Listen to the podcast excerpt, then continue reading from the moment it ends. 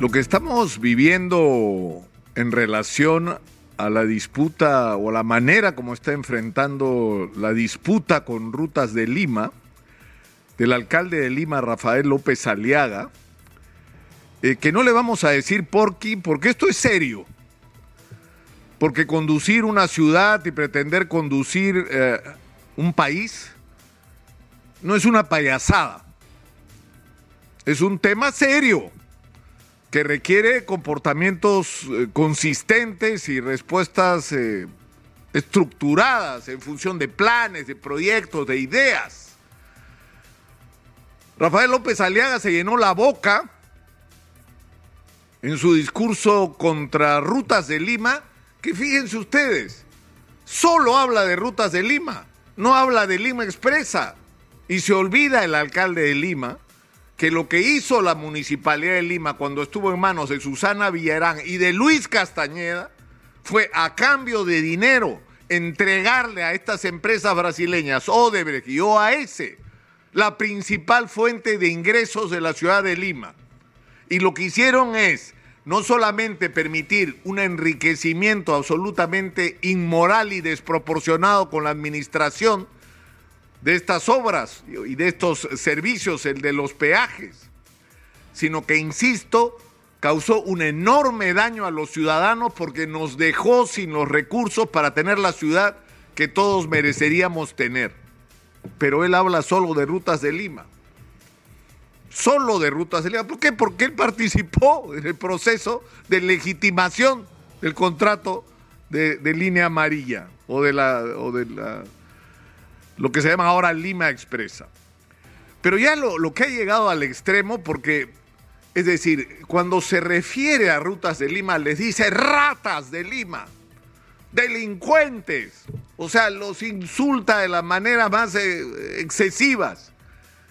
Pero ha reconocido en una entrevista con Mavi La Huerta, te puedo dar una primicia, le ofrecí 600 millones de dólares.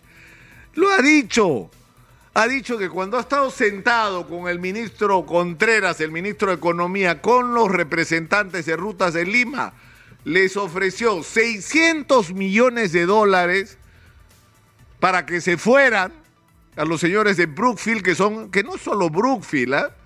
Brookfield es una parte de Rutas de Lima, Odebrecht también es una parte de Rutas de Lima, que les ofreció 600 millones de dólares para que se fueran. Es decir, y que además le ofreció 200 millones de dólares más, o sea, en total 800, de facilidades tributarias que ellos pudieran utilizar, es decir, que pudieran realizar operaciones pagando menos impuestos, no sé cómo. Y lo que yo creo que todos los ciudadanos tenemos derecho a preguntarnos es lo que se deben estar preguntando los regidores eh, de la Municipalidad de Lima. ¿Y eso de dónde salió? ¿A quién le preguntó Rafael López Aliaga que podía ofrecerle a los de ratas de Lima, como él dice, 600 millones de dólares para que se vaya? ¿Y de dónde iba a sacar el dinero? ¿Todos los peruanos íbamos a tener que pagar esos 600 millones de dólares? Y eso lo está haciendo el alcalde de Lima a espaldas del Consejo Municipal y a espaldas de la ciudad. Está ofreciendo nuestra plata sin habernos siquiera preguntado sin haberlo hecho público, sin tener el mínimo de transparencia con respecto a esto. Es decir, ¿qué iba a hacer? Iba a anunciar en determinado momento, ya arreglé con los señores de, Rutas de Lima, se van, pero les vamos a pagar 800 millones de dólares para que se vayan. O sea, ¿a quién le preguntó? No tiene derecho. No, no es el virrey de Lima, es el alcalde, que es una institución democrática elegida por la gente y que tiene la obligación de rendirle cuentas a la gente sobre su gestión.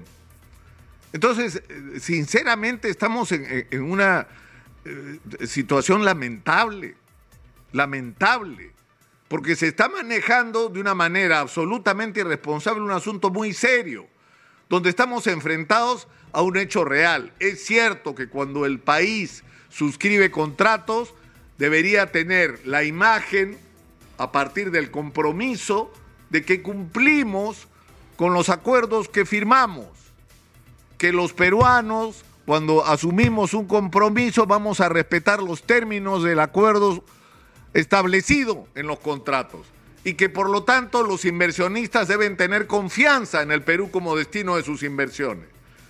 ¿Qué es lo que reclaman, por ejemplo, sectores del mundo empresarial? No se puede eh, eh, eh, violentar el contrato de rutas de Lima porque vamos a dar la imagen de que no respetamos los contratos. Oigan, los que no respetaron los contratos fueron ellos.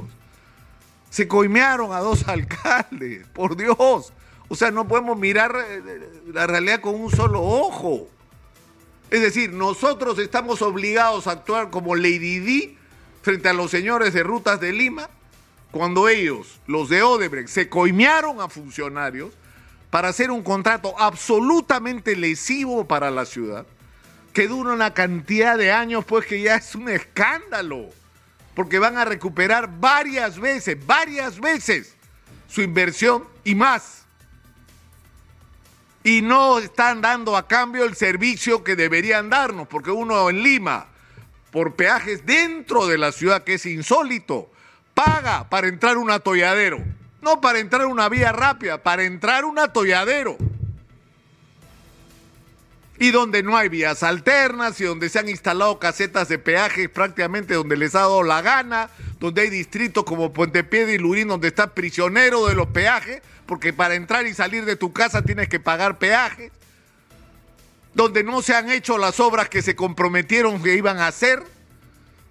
Es decir, eh, en, ese, en ese contexto tenemos todos los argumentos para pelear, no pensando en que el Perú cumple sus compromisos. Por supuesto que el Perú cumple sus compromisos, pero Perú tiene el derecho, y en este caso la Municipalidad de Lima, de reclamar que aquellos con quienes suscribamos contratos no nos hagan trampa, no coimeen a nuestros funcionarios.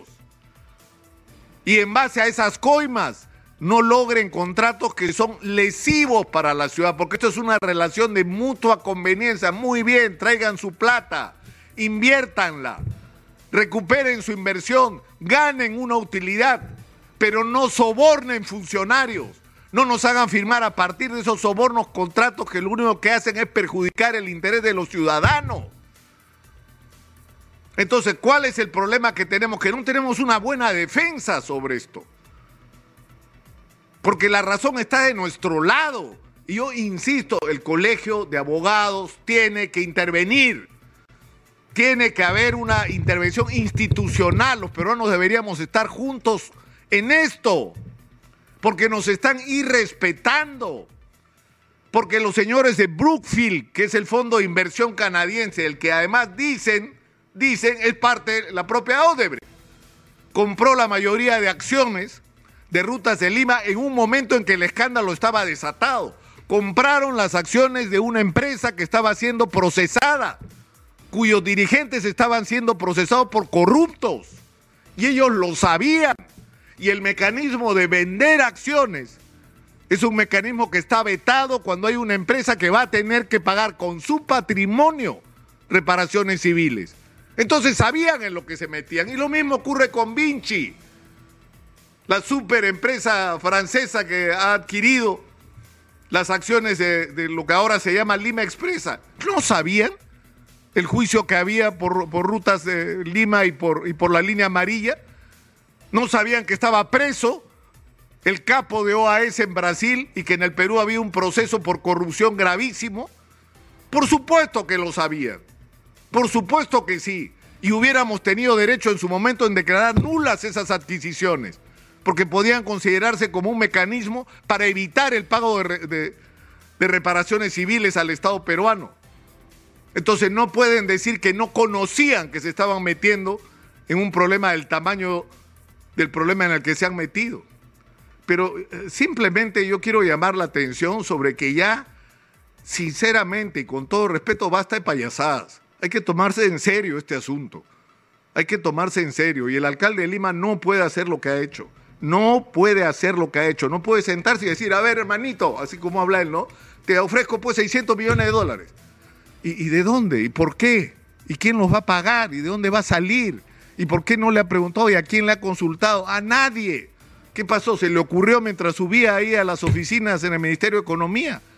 a las reuniones, simplemente no tiene derecho y, y yo creo que todos merecemos una explicación sobre este tema. Soy Nicolás Lucar, esto es Hablemos Claro, estamos en Exitosa, la voz que integra al Perú, 95.5 de la FM en Lima.